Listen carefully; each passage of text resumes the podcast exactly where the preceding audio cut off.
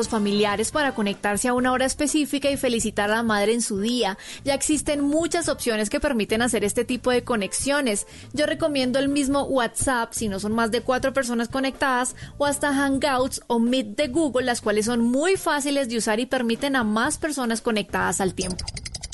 Otra opción es regalarle un curso virtual de algún tema que le pueda interesar o de algo que haya querido aprender o hacer desde hace mucho. Hay opciones pagas a muy buenos precios, pero también hay cursos en línea gratuitos que le pueden servir. Hay desde aprender a ejercitarse en casa hasta cómo crear su propia empresa. Plataformas como Udemy, Coursera, Doméstica o Tutelus tienen ambas opciones. Otro regalo virtual que pueden dar a las madres en su día es un libro digital. En el mercado existen varias aplicaciones en las que se pueden conseguir títulos interesantes de todas las temáticas habidas y por haber. Está por ejemplo Kindle de Amazon, Wattpad, Kobo, Apple Books y Google Play Books. Pueden encontrar libros digitales gratuitos y también de pago, algunos de estos con muy buenos descuentos. También podrían optar por regalarle un audiolibro. Los pueden conseguir en aplicaciones especializadas en esto como Storytel, como Audiobooks o en Audible y también en Apple Books y Google Play Books. ¿Y qué tal una suscripción a streaming de video? Esto me parece una gran opción para que las madres puedan ver y disfrutar de los catálogos disponibles, películas, series, documentales, entre muchas otras. Las plataformas más conocidas son Netflix, Amazon Prime Video, HBO y Apple TV. De seguro es un buen regalo para que también se entretengan en medio de la cuarentena. Algo más sencillo, pero igual de significativo que se le puede dar a una mamá en su día es una tarjeta virtual, ya sea que se cree y personalice el diseño o ya sea eligiendo alguna de las que vienen prediseñadas. Recomiendo canva.com, una plataforma que ofrece las dos opciones, pero si se quiere algo muy profesional existe también la opción de pagar. Otra alternativa y que además es gratuita es el sitio quiseo.es, en donde hay almacenadas miles de tarjetas de video para escoger y enviar. Y por último, me parece una buena opción rescatar material audiovisual para crear un video. En el mercado de las apps hay varias que permiten editarlo fácil y rápido desde el celular. Les doy varias acá. KineMaster, Power Director, Funimate, iMovie y mi favorita que es InShot porque es muy fácil y tiene muchas opciones para decorar. Pues bueno, Juanita y oyentes de la nube, estos son mis recomendados de regalos virtuales para el Día de la Madre, que la cuarentena no sea excusa para no sorprenderlas con algún detalle. Nos vamos, fue un gusto acompañarlos, nos encontramos con más tecnología e innovación en el lenguaje que todos entienden mañana a partir de las 7 y 30 de la noche aquí en Blue Radio. Chao. Son las 8 de la noche. Aquí comienza Mesa Blue con Vanessa de la Torre.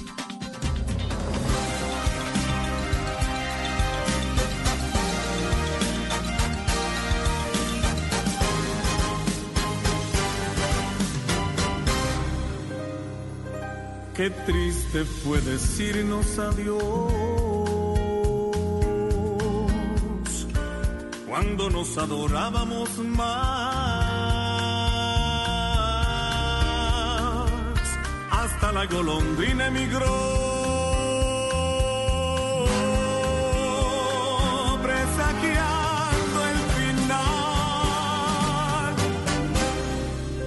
Bienvenidos a Mesa Blue. Es una semana de un montón de emociones encontradas, de incertidumbre. Nos preparamos para esa ampliación de la cuarentena. Viene este domingo el Día de la Madre y nuestro regalo desde ya para los oyentes es esto, que hace parte del disco que Juan Carlos Coronel está lanzando que se llama Eternamente el Príncipe. Y esto que escuchan ustedes es José José en la voz de este grande Juan Carlos Coronel.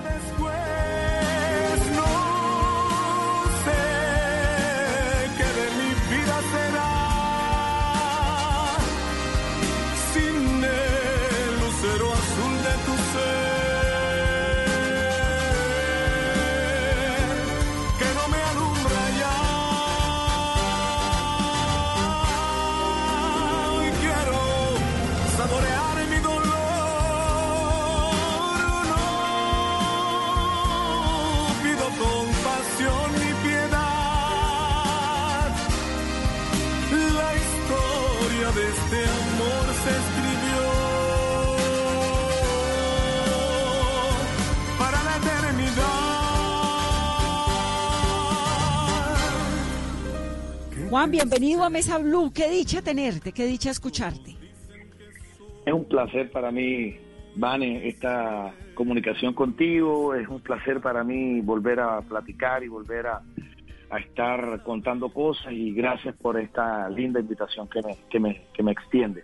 Esta recopilación de José José, bueno, además me parece que no nos puede caer mejor y quiero arrancar el programa con esta canción que es el triste porque estamos en un momento en el que tantas personas están diciendo adiós cuando nos adorábamos más porque es una condición difícil, la gente no se puede ver, se tiene que relacionar de una manera diferente, eh, las redes sociales no son suficientes para decir lo que uno siente, las comunicaciones, todo esto. ¿Por qué José José? Porque José José me marcó la vida desde muy niño.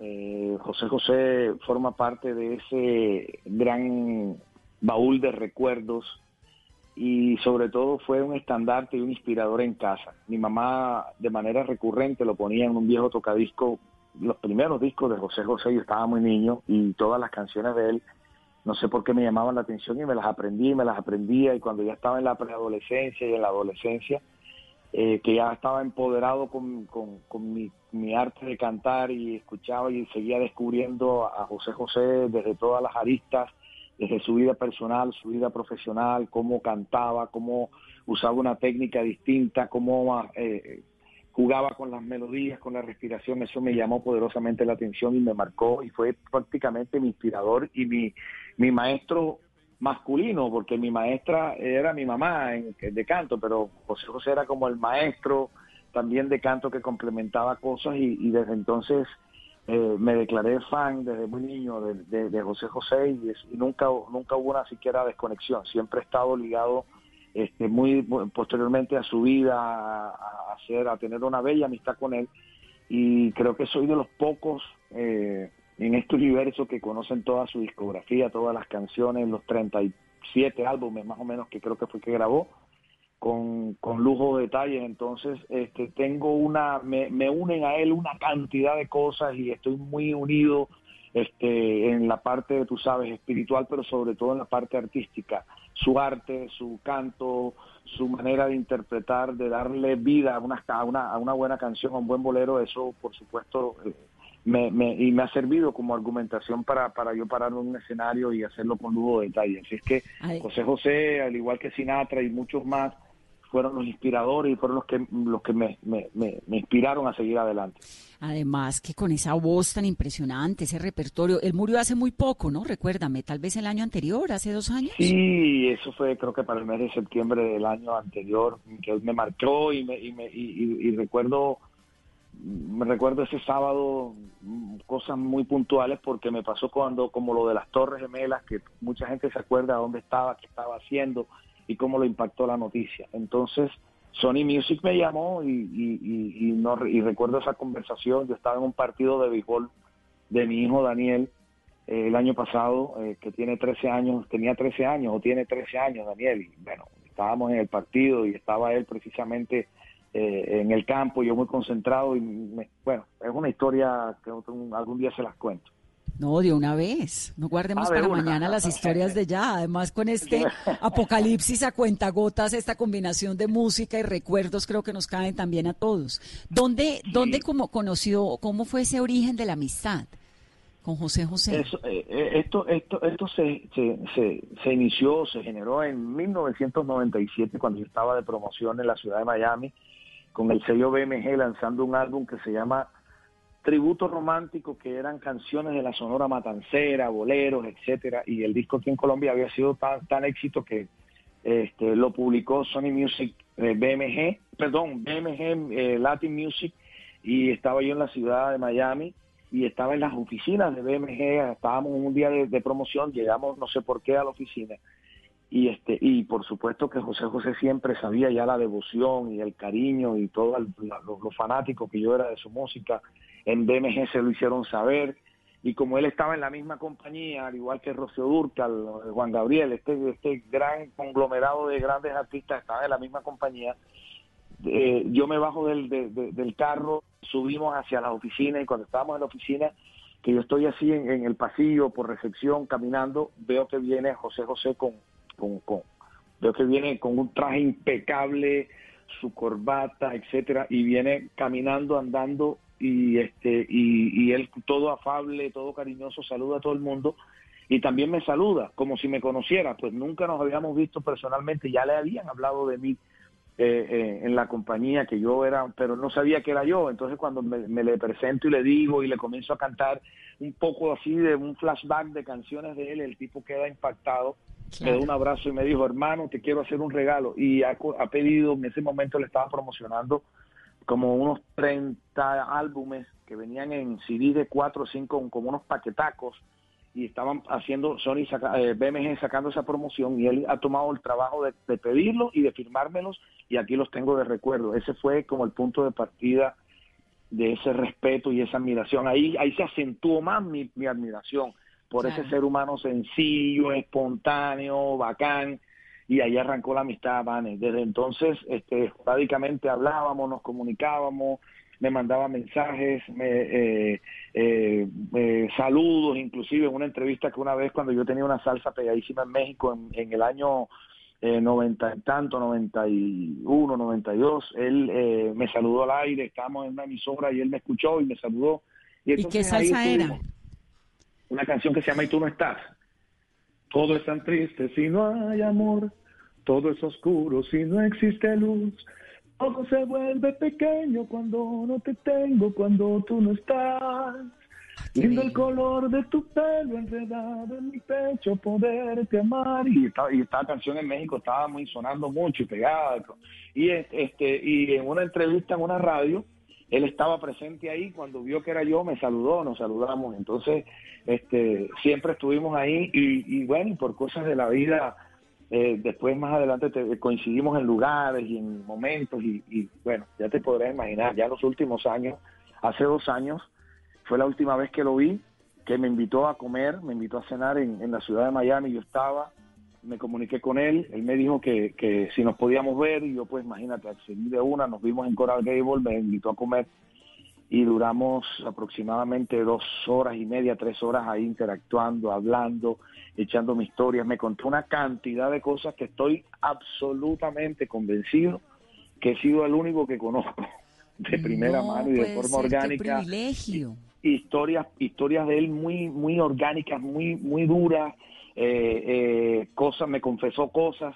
mejor dicho, yo fui ese día casi como que un sacerdote para él. El tipo pues confió en mí y este y, y, qué lindo que tengas esos, esos recuerdos. Posteriormente yo voy a México y, y estaba yo de promoción con Lenguaje Universal, con mi disco de, Voy a México a un concierto, una presentación, y estaba en, Sony Music, y estando en Sony, pues me entero eh, que, que le habían descubierto el cáncer. Entonces estaba en tratamiento, me comunican con él, hablo con él por teléfono, yo le mando el disco y él le mando el disco porque me dijo que quería escucharlo. Le mando el disco, se lo firmé y después de, como, como respuesta y como una nota de, cariño, se tomó una foto con el disco y me la mandó. Está publicada en mi Instagram, si mal no estoy. Entonces, era una cantidad de, de, situaciones bonitas que viví con él y como te digo, me hizo unas confesiones eh, increíbles que yo ¿Qué pasó? las tengo. ¿Qué pasó, Juan, con el hijo de él? Con esa historia de, la hija de él, porque lo del hijo, pues el hijo es igualitico a él, uno lo ve físicamente, es un chico que tiene un talento enorme, pero ¿cuál es la versión tuya tan cercana? De no sé, ese tema nunca, nunca lo hablamos. ¿Nunca lo tocó? no, no, no, no, ese tema nunca lo tocó, de hecho hay un, hay, él, pues no sé, declaró y hay un video, un video que Sony anda mostrando donde él en una rueda de prensa, este dice que hicieron todos los exámenes y todo y que eso salió negativo, lo afirma José José. Entonces, no, es, como lo, lo, lo, que lo que conozco, sí sé que, que, que, la familia lo había demandado por, por porque tengo entendido que, estaba que no podía cantar la música de José José o algo así porque eh, estaba estaba haciendo estaba literal como si fuera un impostor. Eso fue lo último que supe en México y, y en las noticias y en Sony pues por supuesto pero no, del tema ese nunca se tocó con él, nunca. Hablamos de, de cosas mucho más, más profundas, de su vida personal, de lo que, de lo que, de lo que, de cómo se sentía en este momento, sobre todo que se sentía que, que, que él decía que no era justo, por ejemplo, cositas que no sentía que no era justo, que no pudiera tener eh,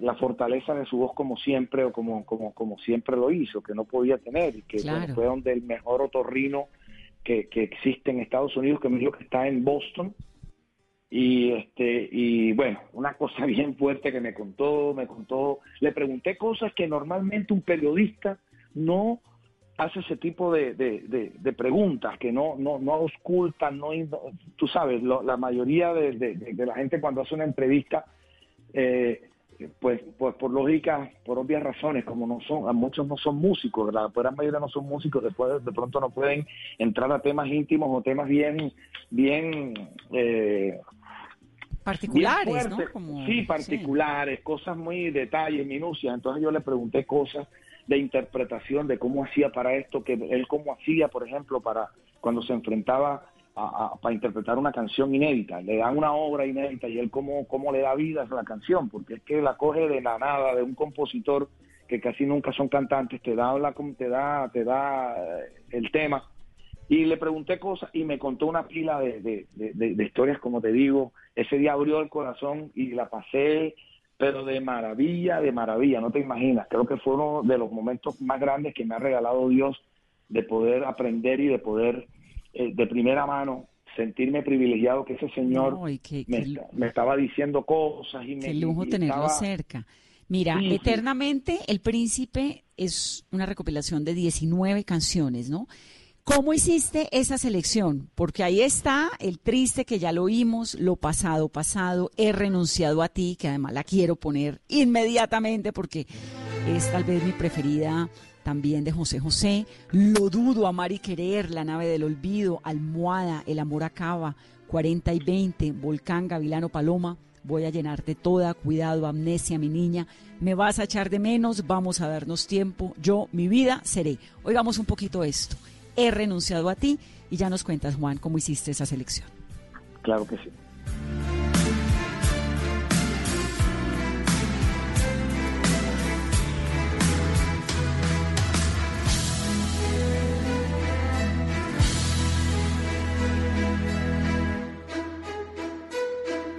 He renunciado a ti, definitivamente. He renunciado a ti y esta vez para siempre te habrás fijado que no te busco, que pasa el tiempo y no voy por tu casa, que no me ves por los sitios que pasas. He renunciado a ti, he renunciado a ti, porque es pura fantasía nuestro que se forjan con el tiempo, porque es tanta la distancia entre los dos, que es difícil que podamos entendernos, porque es pura fantasía nuestro que se forjan con el tiempo porque es tanta la distancia entre los dos que es difícil que podamos entendernos.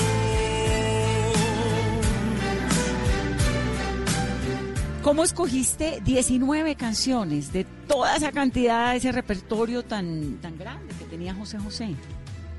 Imagínate que eso es un problema y siempre y siempre lo vi como un problema porque siempre alguien te va a cuestionar y alguien te va a reclamar. Me pasó en México de forma recurrente. Oye, ¿por qué no excluiste tal canción, tal rola, como dicen allá? ¿Por qué no pusiste esta canción? Faltó esta canción. Yo dije, pues es que en un disco no puedo, no puedo resumir la historia del príncipe con de 38, 37, 38 álbumes. Y además que con la con el agravante que en México José José todos los álbumes casi todas las canciones son conocidas. De un disco fácilmente, hubo un álbum que él publicó en 1990, 1983 que se llama Secretos, donde está Lo dudo, el amor acaba, voy a ganarte toda, cuando vayas conmigo, a esa, eh, eh, eh, lágrimas, o sea, fueron 10 canciones que produjo Manuel Alejandro y todas son éxitos, todas allá son clásicas. Entonces, yo lo que traté de, digamos, de, de, de, tomar canciones de momentos cruciales en su carrera y de picos,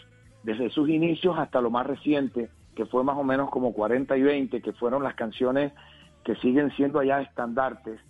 Y este, pero sentía que la gente me reclamaba más y más canciones, entonces yo eh, logré grabar unas siete canciones más que, que las tenía guardadas que no las incluí porque no cabían todas en un disco, no, las quise meter todas. Entonces, entre esas, Lo pasado, pasado, he renunciado a ti, a, eh, Amar y Querer, Almohada, Seré, eh, otra canción que se llama Yo, que es un tema ah, casi que, que, autobiográfico del tipo. Rafael Pérez Botija, que era uno de sus compositores estrella, de los el compositor, digamos, que él reconoció públicamente eh, que estuvo más de cerca y que cada cada momento de la situación casi a diaria que él vivía salía una canción y él narraba, Rafael Pérez Botija se metía en cuerpo ajeno y le escribió una canción y José José no hacía sino contar su historia a través de las mismas, de, de, de, las buenas melodías, de las buenas letras. Entonces, lo que hice fue ahora complementar y agregar estas seis, siete canciones para tener un álbum de lujo de edición limitada que se llama eh, Eternamente el Príncipe y como, como, como, casi que como colofón de toda esta vida eh, y de toda la historia de, este gran maestro y como para igual eh, seguir en mi camino haciendo eh, buena música, haciendo buenas canciones y buscando buenas melodías, pero en este disco están aglutinadas las 19 canciones para mí más representativas. se quedan una cantidad, se quedan una, se queda una gran cantidad, vale, pero pero hice el esfuerzo porque la gente toda se sintiera identificada y que y que mucha gente dijera, bueno, no está esta canción, pero está esta, y se como un balance ahí. Yo ya te dije que de las de todas las que hay ahí, bueno, he renunciado a ti, el, el triste, eh, ay, tal vez lo dudo, es también otra de mis preferidas. ¿Cuál es la tuya? Uy, la mía, la mía en este momento se llama Lo pasado pasado. ¿Qué suena En este momento, es, en Lo pasado pasado es la mía en este momento.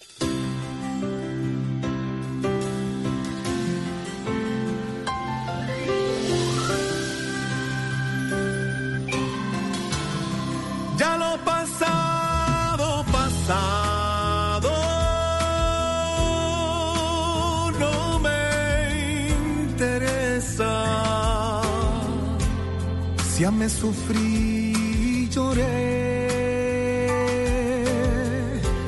Todo quedó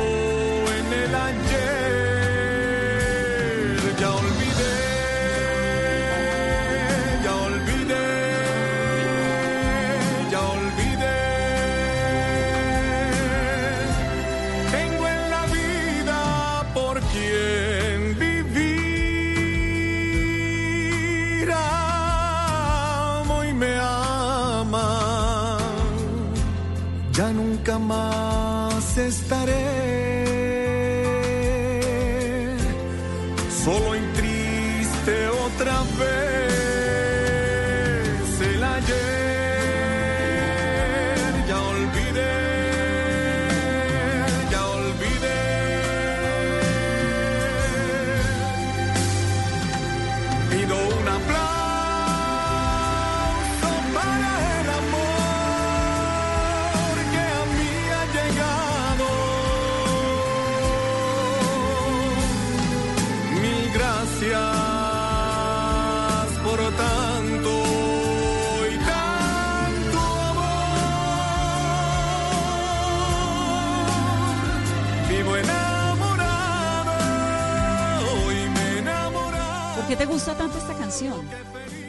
Porque lo pasado, pasado es una manera de uno de decirle a los malos momentos y a los malos recuerdos y a las malas situaciones adiós.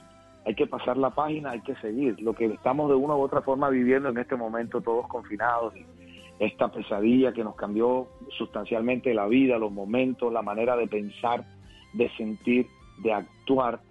Y, este, y entonces lo pasado, pasado es como esa manera de hacer catarsis y gritar a los cuatro vientos ya lo pasado no me interesa, mandé todo para el carajo, lo que no me gusta y vamos a pedir un aplauso para el amor y vamos a seguir adelante porque, porque la realidad nuestra es que hay que seguir adelante. Y, y no sé, es como esa canción que, que, que, que, hace que te emociones, que sientas cosas, que te desahogues, pero que te levantes. que sigas, que continúes. Yo es como la canción en este momento que me, que me, que me, así que me mueve, que me toca la fibra. Juan, ¿cuál es la historia de tu mamá? ¿Tu mamá era cantante? ¿De qué manera te, metió esa gran semilla y ese gran talento del arte musical? Bueno, para todos, para todos nosotros, la madre siempre cumple un papel fundamental. La mamá es la mamá, la génesis de todo. Y lo más grande que puede tener uno en la existencia, eh, la mamá, los hijos. Y, para mí, mi mamá fue pues radical para, para, para inspirarme y para proyectarme hacia la vida. Mi mamá fue una cantante profesional con una carrera en mi ciudad natal, en Cartagena, casi de 40 años, dedicada al canto, al bolero, a la buena música. Y, este, y mi mamá pues era esa, esa, esa señora trabajadora de temperamento recio, pero que sobre todas las cosas se levantaba todos los días con un, con un motivo especial para sacarnos adelante, para, para, para, darnos los lineamientos correctos de, la, de, de, respetar, de amar las cosas, de la humildad en que vivíamos, eh, teníamos que darle valor a lo poquito que teníamos y el vínculo directo, por supuesto, del cordón umbilical cuando lo cortan, yo creo que el vínculo continuó porque el vínculo directo ha sido la música. De hecho, tengo a una... Tengo, a ti te tocó tu mamá cuando estabas jovencito, bueno, peladito, tú arrancaste a cantar como a los seis años. ¿Ella ya era famosa a los seis años tuyos? ¿Ella ya era cantante? Bueno, ya ya era cantante, yo no sabía que, en qué actividad estaba mi mamá, yo sabía que mi mamá en casa todo el tiempo mientras estaba lavando platos y estaba haciendo cosas era cantando, vale, cantando y cantando y cantando lindo y yo escuchaba y yo la imitaba, yo era el imitador, entonces este, ese era el mejor modelo. Mi mamá en casa, ella, yo creo que sus días los hacía más llevaderos y todo ese cuento de, que para mí la mujer tiene un valor incalculable por todo lo que hace, que son las cosas que un hombre finalmente no, nosotros no nacimos para eso. Lo más grande que tiene el universo es la mujer, la mejor, la creación perfecta son ustedes. Mi mamá era ejemplarizante y, y este y era además de eso este eh, yo recuerdo que mi mamá no era tan amorosa, pero mi mamá tiene una manera conmigo distinta de darme ese amor y darme ese cariño cuando me miraba y me cantaba un bolero. Y entonces yo, yo, ella me veía que de pronto yo estaba llorando, los siete, ocho años algo, y entonces comenzaba a cantar, y me arrullaba y me cantaba. Tan famosa no, porque en ese entonces, pues imagínate, yo no, pues, salía. Famosa en Cartagena. Sí, en, mi ciudad, por lo menos era famosa en mi casa, en mi casa era famosa y tenía un buen gusto por la música, que eso también, no te imaginas lo que le agradezco a mi madre, que mi madre tenía un excelente y exquisito gusto por la por el bolero, por el por la música brasilera, por el jazz. Era le encantaba el fichera, le encantaba Billie Holiday y escuchaba unos acetatos y escuchaba en unos viejos acetatos escuchaba la música de su predilección y este y comenzaba medio a cantar y yo no sabía yo trataba de cantar era inglés y yo no sabía y lo trataba e imitaba y uno pues me entiende pero lo que te quiero decir es que fueron como las pautas que me dio mi mamá. Hoy en día la única forma que tengo de comunicarme con mi mamá que vive en Estados Unidos ya tiene 90 años y está bastante extraviada bastante perdida. Y, la, y la única eh, eh, o sea yo llego y yo le canto la miro, le canto y cuando yo le canto enseguida dice Juancho y comienza y continúa la canción o la melodía que yo estoy interpretando. ¡Ay, qué belleza! O sea, fíjate que la génesis fue con ella a través de la música desde muy niño. Era, era mi, mi, mi, el instrumento, o digamos, ese era el instrumento que utilizábamos para comunicarnos a través de un bolero. Con la música se inició todo y finalmente la música es la herramienta que sirve para que ya al final de su vida, de, del ocaso, de todo esto, este, yo, ella pueda reconocerme y acordarse de mí y pronunciar mi nombre. Y continúa, yo le puedo cantar, se te olvida que me quieres a pesar de lo que dices. Y ella continúa, pues y entonces es de lo único que realmente se acuerda, de todo ese arsenal de boleros que ella me enseñó está intacto en su cabeza y esa es la manera como yo me puedo comunicar con ella y que ella sepa que su hijo se llama Juan Carlos y que existe. Y qué belleza, es que así es la música de poderosa, ¿no? De, capaz de irse a lo más profundo de la memoria. La mamá, quiero ahondar un poco más en el tema de la mamá porque siempre me ha llamado la atención esto. ¿De dónde sale ella? Eh, como con esas pasiones musicales, con ese jazz, con esa bossa nova, sabiendo tanto de la música que en ese momento había en el mundo? ¿De dónde le llega a ella todo esto?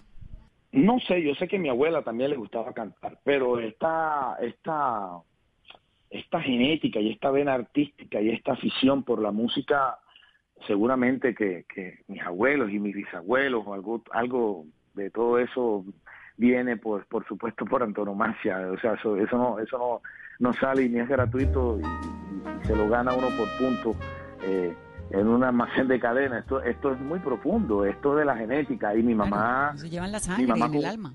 Sí en el alma. Mi mamá una voz bonita melodiosa y siempre me insistía en los vibratos. Hay que aprender a vibrar me decía a vibrar y este y yo no sabía que era vibrar. Y bueno después entendí de qué de qué era qué era lo que ella trataba de explicarme porque ella escuchaba a todos estos cantantes que te digo que son los magos de los vibratos los, jazzistas tienen que tener un dominio de esa herramienta para cantar y este, y ella el vibrato de mi mamá es incomparable. Yo no podía escuchar a alguien que tenga ese vibrato una voz femenina que tenga ese vibrato como lo tenía mi madre. Entonces yo me empeciné que tenía que tener el mejor vibrato y que y que tenía que hacerme dueño del vibrato de vibrar la voz, de, darle esa cadencia en las terminaciones de, la, de las melodías. Entonces, desde ahí también arranqué yo a ser un autodidacta del canto, a perfeccionar lo mío, a buscar métodos, libros, profesores. Cuando llegó un momento deseché a los profesores porque sentía que no me estaban, eso no rendía fruto, eso no me, no me, ya sentía que había llegado a un límite donde no me podían enseñar más. Entonces fue ese momento de autodescubrirme, de auscultarme y de, de fregar con ejercicios y descubrir y darle forma a lo que hoy, gracias a Dios, puedo decir que desarrollé a un, a un nivel eh, grandísimo. grandísimo, sí. Juan, tú a los seis años ya chiquitico estabas cantando con orquestas, ¿verdad? A los siete, ocho años, yo sé que a los seis años yo recuerdo que yo cantaba, andaba por mi casa detrás de mi mamá, agarrado de la pierna de mi mamá, y este y, y, recuerdo cosas muy muy puntuales en el barrio del Chemaní de mi ciudad natal Cartagena donde nací porque eran unos ventanales de madera grandísimos que habían. Entonces mi mamá, este, para que yo no estuviera dando vueltas por ahí, no me fuera para el patio que estaba lleno de tierra, etcétera, me subía a ese ventanal que era como unos bolillos, unos bolillos, esas ventanas grandísimas que hoy todavía conserva el corralito de piedra. Y en esa, en esa cuadra pasaba el que vendía el pescado, el plátano, la palenquera. Entonces yo todo era mirando de un lado para otro embelesado ahí, escuchaba y las imitaba y, y, entonces, y ahí escuchaba a mi mamá cantar, entonces yo ahí veía todo el, el quehacer y veía todo lo que pasaba y lo que acontecía durante el día, y eso tú no te imaginas lo que me marcó y lo que y lo que hizo que yo le diera realmente ese ese ese valor a lo, a lo sencillo y a, mi ciudad que, que, eh, Dios me dio el privilegio de, de, nacer de la barriga de mi mamá y que me pariera en la ciudad de Cartagena. En Cartagena, que es tan hermosa. ¿Y tu papá? Mi papá, un comerciante, un bacán, era el, el, relajado, el bacán. Mi papá es el, es, el menor de ocho, nueve hermanos, que casi todos ya han desaparecido, pero mi papá también un buen gusto por el arte, por la cocina. Mi papá era un, era un excelente cocinero, pero un excelente cocinero sobre todo de la comida típica de, nosotros, de Cartagena. Olvídate del pescado ni nada, de otros platillos que existen en Cartagena de, y, este y postres y cosas entonces mi papá siempre se distinguía y era era era famoso en mi familia y en mi casa por eso porque preparaba eh, unos platos maravillosos además de eso eh, trabajó en el sector público mucho tiempo y después se dedicó a, a, a, a, viajar y a comprar cosas y a vender cosas y siempre estaba activo y también le gustaba la música, le gustaba la bohemia. Entonces, bueno, ese fue más o menos el entorno, eh, grosso modo, en el, que, yo crecí, con valores, con respeto. Recuerdo perfectamente que, cuando yo voy a los 14 años a grabar, a reemplazar a, a Joe Arroyo, a, la orquesta de Fruco, que llevo a Medellín, mm. mi mamá me peló los ojos en el aeropuerto y me dijo, usted cuidado, se le da por tomar un trago y yo desde, desde muy niño la tuve clara y siempre lo digo con mucho orgullo. Eh, eh, he tenido una carrera diáfana, libre de, alcohol, de droga, de nada. Yo, gracias a Dios, en la vida se me dio siquiera por probar nada de eso. Yo he sido, eh, he sido convencido Sí, limpio y, claro, lo ha tenido muy claro. Y, y, pues, y, tentaciones por todos lados, te podrás imaginar. Llegar a los 14 años a, Disco Fuentes y ver de cerca este ese panorama que mi mamá me, me, me, habló y me mostró y, de una tener como ese como ese rechazo absoluto y esa negativa a, a, todo eso que pues sabía que yo no yo no estaba hecho para eso lo mío era triunfar cantar grabar, mostrar el arte. Y en esa mística me he mantenido durante 35 años, que estoy celebrando literalmente de carrera. Y aquí estoy con la misma dinámica, con el mismo nervio para darte esta entrevista. y con la misma voz, además, que es lo más... Eso en el 2001 fue, ¿no? Cuando publicaste esas dos grandes producciones con Joe Arroyo, con Los Reyes del Trópico, con Guarachando, con El Coronel.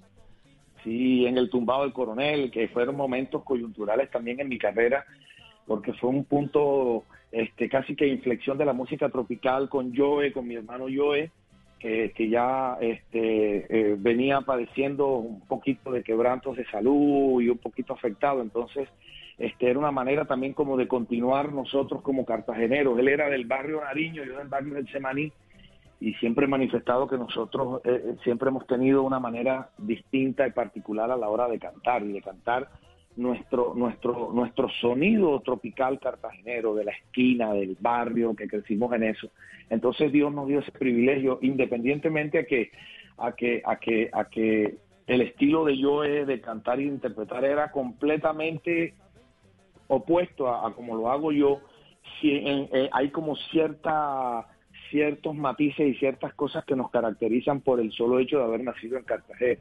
Y te lo digo así de manera categórica necesariamente había que nacer en Cartagena para poder darle, como te digo, esos matices y esos colores a la hora de interpretar una cumbia, un chanté, eh, una, un, eh, un cumbión, eh, cualquier tema tropical, un porro, etcétera, etcétera. Entonces la vida misma nos formó. El lugar donde uno nace sin duda lo, lo marca, le, le, entrega unas herramientas, imagínate, yo soy caleña, le entregan a uno unas herramientas que el hecho de haber sido caleña no me da eh, no sé, no tengo otros elementos de barranquillera, ni de, ni de costeña, ni de cartagenera, ¿no?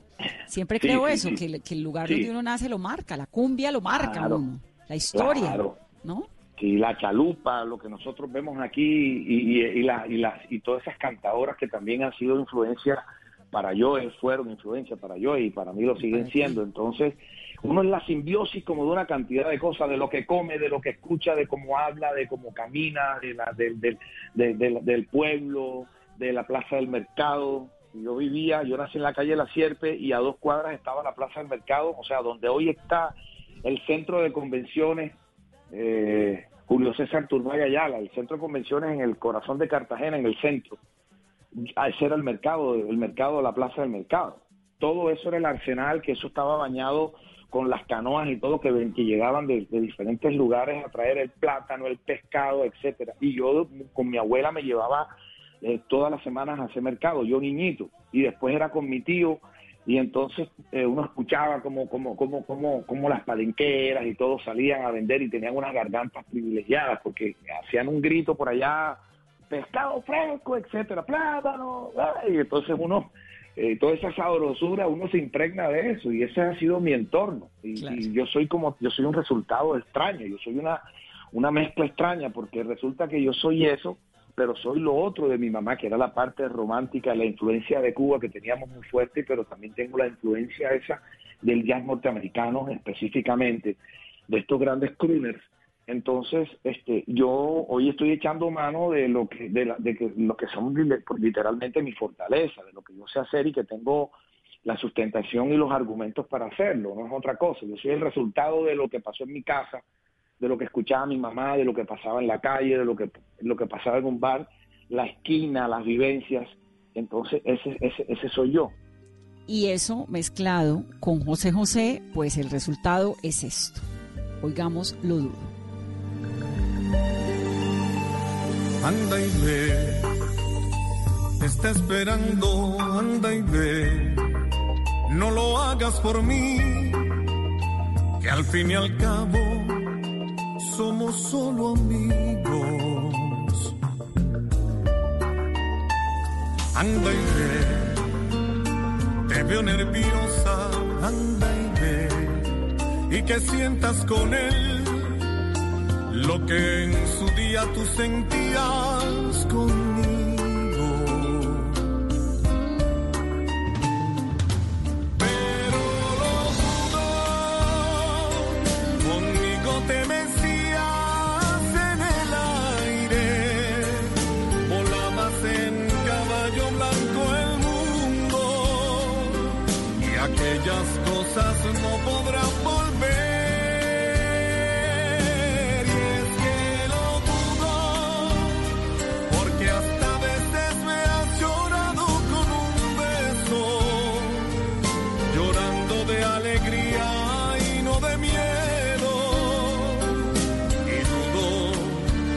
Te pasa igual con él, igual con él. Es hora de lavarse las manos. Volkswagen te recuerda que este simple acto es uno de los más eficaces para protegerte y proteger a todos en tu familia. En Blue Radio son las... En Mesa Blue. 8 y 40 minutos. Y a esta hora en Blue Radio tenemos recomendaciones e información importante para todos nuestros oyentes. Para Volkswagen la seguridad es una prioridad en todo momento. Y este es el momento de protegerte, de lavarte las manos, de distanciarte socialmente y de tener paciencia. Pero también es la hora de aprovechar el tiempo en familia, de reconectarte y de disfrutar la compañía de los que más quieres. Es un mensaje de Volkswagen. Seguimos con más aquí en Blue Radio. Porque la FUX sabe de salud. Presenta 60 segundos que salvan vidas. Soy Guillermo Sánchez, médico epidemiólogo, director de los posgrados de epidemiología clínica. Hoy en día todos estamos preocupados por el impacto de la epidemia COVID-19. Una pregunta muy frecuente es acerca de las vacunas y cuándo estarán disponibles. Como para cualquier tecnología en salud, deben realizarse investigaciones para establecer su efectividad y seguridad. En ese camino se encuentran muchos grupos de investigación. Hoy tenemos evidencia de al menos 78 proyectos registrados y 6 protocolos en fase de estudios en humanos. Cuando una vacuna está en fase de experimentación en humanos, pueden pasar años hasta que se pueda aplicar en la población. Sin embargo, ante la contingencia actual, esperamos que los tiempos de aprobación se acorten y las alianzas den frutos. Hasta tanto, la vacuna más efectiva son las medidas de distanciamiento social y el lavado de manos. Salvar vidas es una gran decisión. Estudia en la FUX y haz parte del equipo de valientes que ponen su vocación y conocimiento al servicio de la salud de la humanidad. Más información en www.fuxsalud.edu.co. Vigilado Mineducación. En tiempos de crisis, existen seres con almas poderosas que se convierten en héroes de nuestra historia. En Organización Solarte, queremos dar gracias a cada uno de nuestros colaboradores por superar sus miedos, arriesgándolo todo para entregar cada día no solo alimentos de primera necesidad a toda Colombia, sino también la esperanza de que todo va a estar bien. Porque cuando la bondad se pasa en la comida, el amor es el alimento. En Organización Solarte, trabajamos pensando en usted. Coronel, ¿estamos listos? Nos centramos en 10. No, no, ya, ya. Juan, estás también incursionando, o no incursionando, pero tienes una canción que se llama Te extraño, que es un romance en salsa. Me parece rico que la pongamos y que nos cuentes un poquito de dónde sale esta canción. Sí, claro que sí.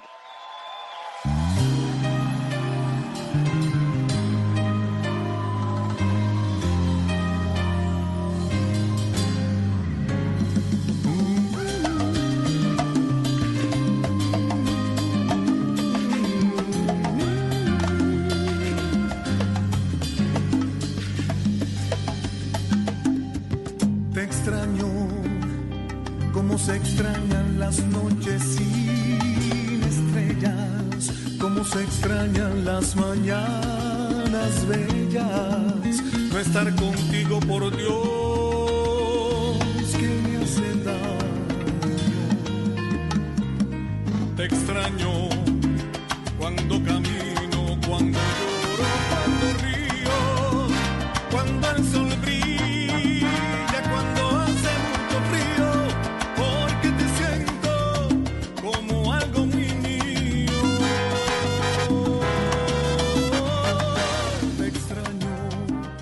Extraño. eh, para hacerte el cuento rápidamente, esta fue el primer bolero o la primera canción que el maestro Armando Manzanero escribió para que José José la grabara en el año 1967-1968. Este, bueno, me entero de eso hace mucho tiempo. La primera versión de Te extraño que existe fue precisamente interpretada por José José y yo siempre supe que era de Armando Manzanero, del maestro. Pero, pero bueno, muchos cantantes después la hicieron popular y Luis Miguel pues la, eh, la sacó del estadio con, su versión maravillosa sinfónica. Me encanta la manera como, como la, la, recreó Luis Miguel y me convocan para formar parte del sello Codisco, un álbum que se llama Romance en Salsa, donde, donde varios intérpretes, la gran mayoría oriundos de Puerto Rico, eh, iban a recrear o iban a darle vida a un bolero llevado a la salsa. A mí me, me llaman me, para que formara parte de esto y lo primero que, que el primer condicionamiento es déjeme, yo escojo la canción, yo la produzco, yo la muestro y yo la mezclo, yo le hago todo, me dieron la libertad para hacerlo y el resultado me tiene tan feliz y logré el cometido. Yo logré enviar esta canción a uno de los grandes amigos, de los grandes este, eh, productores de allá de Sony Music México, que es la compañía que publica mis, mis, mis, discos, etcétera, en, en, en México, pues. Y mandé la canción y se la hicieron llegar al maestro Manzanero y el maestro Manzanero, en estos días voy a tener una conversación, me va a mandar un video felicitándome porque este, es la primera vez que una canción de él la escucha en versión salsa y está Ah, fascinado. Entonces tengo esa, tengo esa, eh, tengo como esa expectativa que en estos días tengo esa conversación seria con el maestro. Vamos a hablar de varios temas, pero está feliz.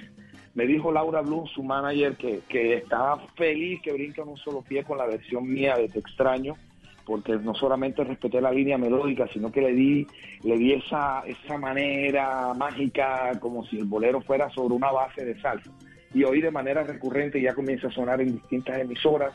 Y estoy muy feliz porque hicimos un video maravilloso también en la ciudad de Medellín, este, donde gran parte del video lo dirigí, bajo el libreto mío, las ideas mías, aceptaron todo. Y el, el video con con veintitantos días que tiene haber sido haber sido lanzado ya tiene más de medio millón de reproducciones en YouTube, cosa que me tiene feliz porque la gente está volviendo a, a, a la gente está la gente está cansada de lo volátil, de lo de lo de lo de, lo, de lo efímero, de lo efímero, de la Sí. quimera, están mamados de eso y la gente quiere historias, quiere canciones de verdad, la gente quiere sentir melodías de verdad, la gente quiere sentir de una u otra forma eh, de una u otra forma quiere eh, lo duradero, sentir lo que tiene y quiere- raíces. Sí, y esto que está pasando, te vas a acordar de mí, es un punto de partida importante para eso. La gente está yéndose a, a la- a la- a la- las cosas que, que- son del alma, que son, que son sinceras, que nacen de emociones reales, que nacen de, de- con buenas, con buena, con buena eh, con buenos modales, con buenas cosas. Yo eso es lo que estoy sintiendo y por eso estoy viendo que, que mucha gente este, se acerca a mí a través de las redes sociales, me escriben, mucha gente se está sumando a- y está viendo y ponderando de una u otra forma eh, lo que yo he hecho a través de 35 años de carrera y contando, porque vienen grandes cosas, grandes proyectos. Yo en este confinamiento... Este, Eso te quería de preguntar, ¿cómo, ¿cómo te va en el confinamiento? Que, bueno, dos cosas. Lo primero es que inmediatamente salga el mensaje del maestro Manzanero, no lo pasas y lo reproducimos aquí en Mesa Blue.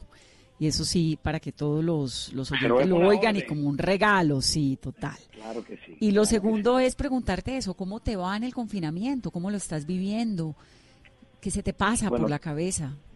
Tú sabes que todos los días estamos a la expectativa que va a pasar, que van a decir, que la cuarentena se extiende, que bueno, todos los días estamos como, ya yo no quiero ver noticiero, yo me levanto y lo primero que hago es no quiero ver noticiero. No, no, pero esa parte sí no te la voy a permitir. Yo lo- yo- a las 12 y 28 hay que prender todos los días. Allá estoy contigo en Caracol Noticias, eso no te quepa la menor duda, mi querida Vani, siempre escucho y siempre estoy, estoy igual, pero digo, pero de tempranito, uno a las 6 de la mañana ya lo están atiborrando y saturando y, contándole todo lo que está pasando. Entonces, nosotros, yo en mi caso particular, artista al fin y al cabo, uno es sensible ante todo y cuando siente uno que más muerto, que más cosas, eso me afecta. Entonces trato como de una u otra forma, poco a poco en el día, preparándome para, para escuchar, y ya sé que uno va a escuchar cosas negativas, pero en medio de estas crisis sobre todo que está que nos está afectando directamente al sector de entretenimiento, de música, de los teatros, de los conciertos, de los estadios, etcétera, que es un sector que estamos realmente afectados y que no, ya nos nos la pusieron clara que aproximadamente 18 meses íbamos a estar este casi que cesantes, entonces uno dice, bueno, tengo que ingeniármela, es un momento crítico, hay que ponerse a pensar que esto esto es largo y, que tenemos que seguir produciendo y que tenemos que seguir en vigente y que tenemos que seguir activos. Entonces, este nada, estoy haciendo muchas entre, muchas entrevistas, muchos live que realmente representen eh, eh, cosas maravillosas porque entre otras cosas ahora cualquiera quiere, ahora todo el mundo quiere hacer live, todo el mundo eh, quiere entrevistar, todo el mundo quiere hacer, entonces con, bueno, con todo el cariño y el respeto a todo el mundo, uno no puede estar este, eh, dando entrevistas y dando conferencias y dando cosas. Eh, y, yo soy como muy, muy, muy renuente a este tipo de cosas. Tienen que ser gente realmente profesional que hagan como tú, que, que tengan no solamente reconocimiento y todos los pergaminos y los y los y los y que tiene toda la, experiencia, la excelencia, sino que, realmente uno diga, vale la pena porque va uno a divertirse en la entrevista y, va, y, se va a cumplir el cometido. Yo me siento honrado que, Vane, tú me invites a, tu programa y poder compartir. Yo en mi confinamiento estoy en el cuento de hacer música, seguir produciendo, llamo a mis productores, eh, quiero grabar, eh, voy a hacer en estos días, entre otras cosas, voy a hacer desde casa unos virtuales pagos, este, cantando desde mi casa para una, para, para, para, para, para Ah, concierto. Ay, qué sí, voy a hacer conciertos. Estoy, estoy en, Imagínate, entonces una manera también pues de desarrollarme desde casa, desarrollar lo mío, trabajar en lo mío, que lo que sé hacer es música y lo que me encanta hacer es música. Estoy en la preproducción de mi álbum completamente nuevo que voy a hacer para, para que debo estar final año, final de año debo estar grabando para lanzarlo en el 2021. Estoy con este cuento de Eternamente el Príncipe que me tiene feliz porque eh, está divino. Que, Está buenísimo. Imagínate una edición de lujo donde voy a venderlo físicamente, el disco va a estar físico. En estado físico, volvemos al CD. Hay una, hay una nota de volvernos como a lo, a lo, a lo, a lo, como te, lo que te decía ahora. La gente está buscando la forma de, sentir que la música de verdad, y eso, el punto de partida es que puedas tener un CD, quitarle el plástico, abrir, leer, escuchar, y que huelas esa, ese, ese, ese olor a plástico, ese olor a, los, a, la, a, la, vaina sintética que te da el CD y sacas el disco y lo pones. Este, entonces estoy en, el, en, estos días previos porque eh, ya en, la próxima semana entra manufactura para entra impresión el disco y ya voy a tener una gran cantidad de discos y entonces comienzo a vender desde mi casa. Pero se pueden bajar también las canciones en las plataformas.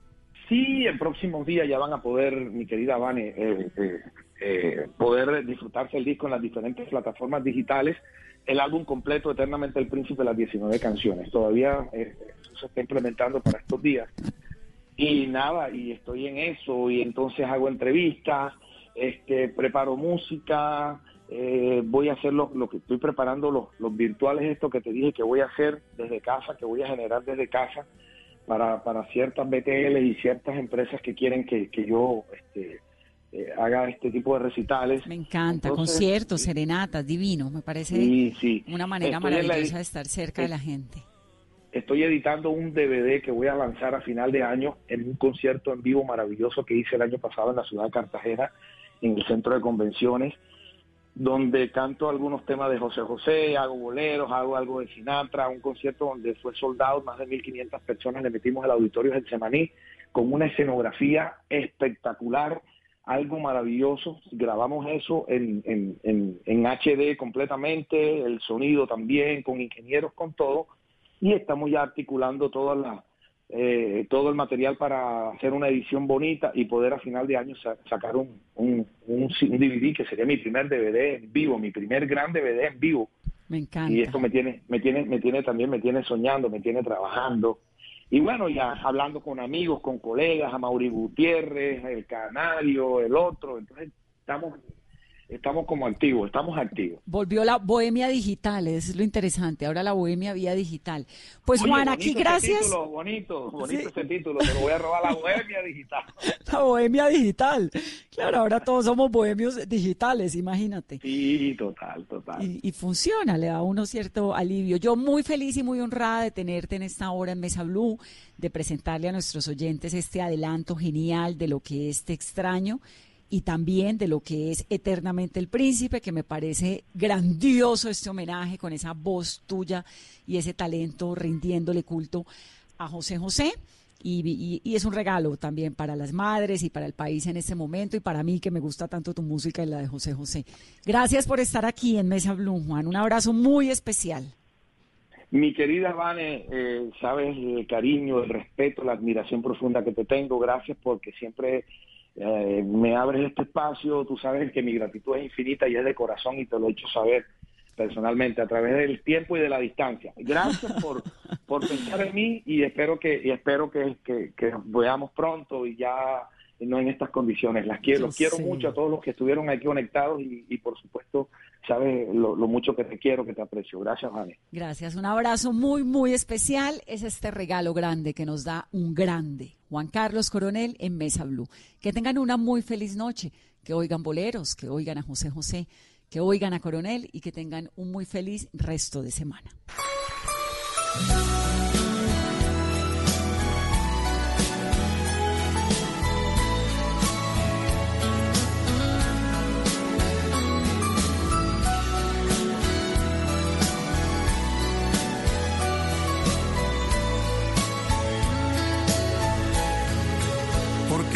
Se vacía como el cántaro en la nube, el amor acaba. Porque suave se desliza como sombra la caricia, el amor acaba. Porque el sentimiento es humo y ceniza la palabra, el amor acaba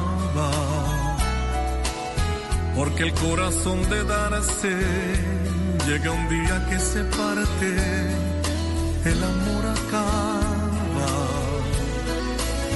porque se vuelven cadenas lo que fueron cintas blancas, el amor acaba, porque llega a ser rutina la caricia más divina, el amor acaba porque somos como ríos, cada instante nueva el agua, el amor acaba, porque mueren los deseos por la carne y por el beso, el amor acaba, porque el tiempo tiene grietas, porque grietas tiene para siempre, que hasta la belleza cansa.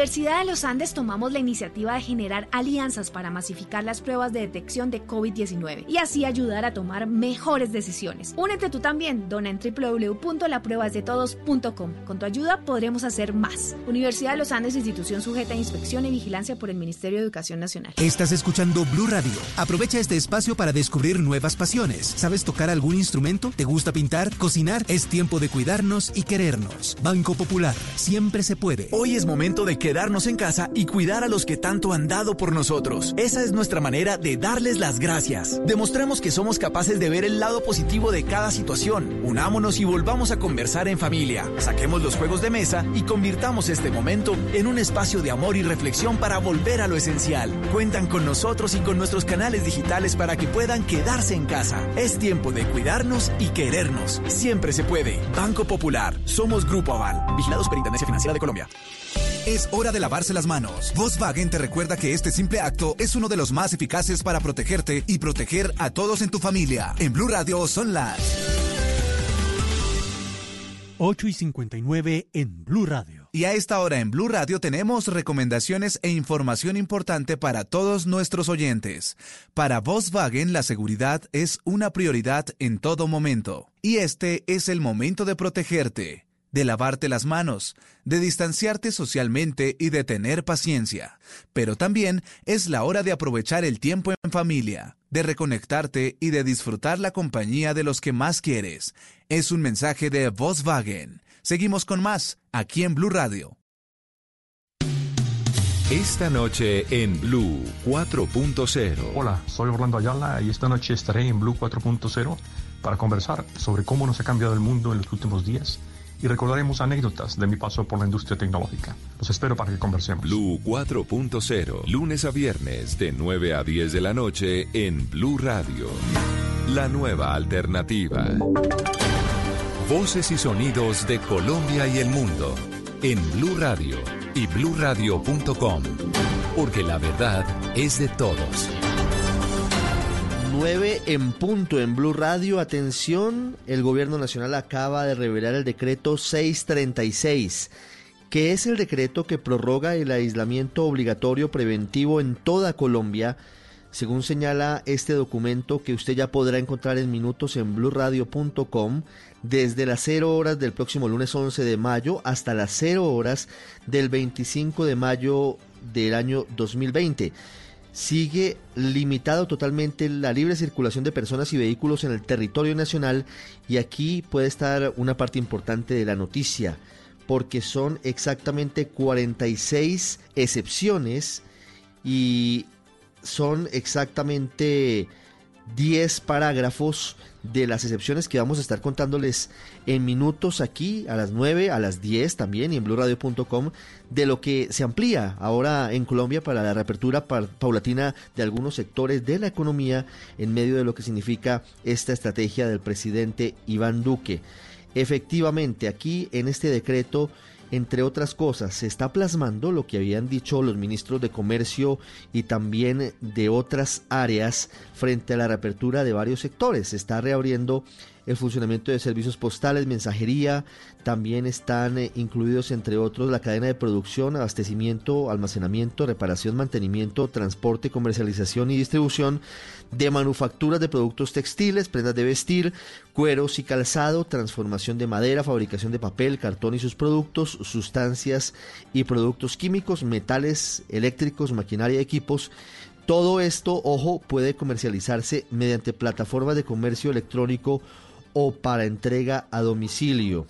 Adicionalmente, en este decreto se están autorizando las actividades físicas y de ejercicio al aire libre de personas que se encuentren entre 18 y 60 años por máximo una hora diaria y atención que está plasmado la posibilidad de que salgan niños mayores de 6 años a hacer actividades físicas y de ejercicio al aire libre tres veces por semana, media hora al día, de acuerdo con las medidas de alcaldes y gobernadores. Se permiten los avalúos de bienes y realización de estudios de títulos que se tengan por objeto la constitución de garantías.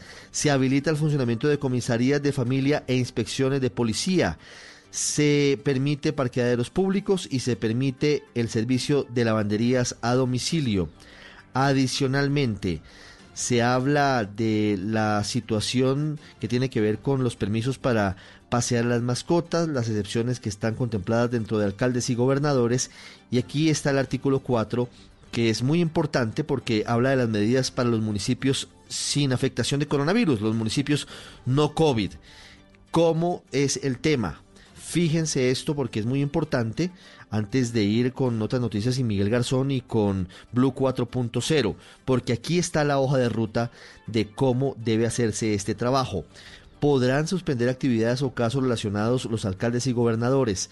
Pero adicionalmente a esto, muy importante, podrán solicitar los alcaldes al Ministerio del Interior el levantamiento de la medida de aislamiento si no hay casos de COVID-19 en su municipio. Tendrá que haber un efecto del Ministerio de Salud y Protección Social, un certificado y también una verificación del Ministerio de Comercio y del Ministerio del Interior. Ojo a esto, en ningún caso se podrán habilitar los siguientes espacios o actividades presenciales en municipios no COVID, en donde paulatinamente se va a reabrir el sector productivo. No puede haber eventos públicos o privados que impliquen aglomeración de personas. No podrán estar abiertos establecimientos y locales comerciales de esparcimiento y diversión, de baile, ocio y entretenimiento y de juegos de azar y apuestas tales como casinos, bingos y terminales de juego de video no podrán abrir. Establecimientos y locales gastronómicos seguirán cerrados y solo podrán ofrecer productos a domicilio, en comercio electrónico o por entrega para llevar. No podrán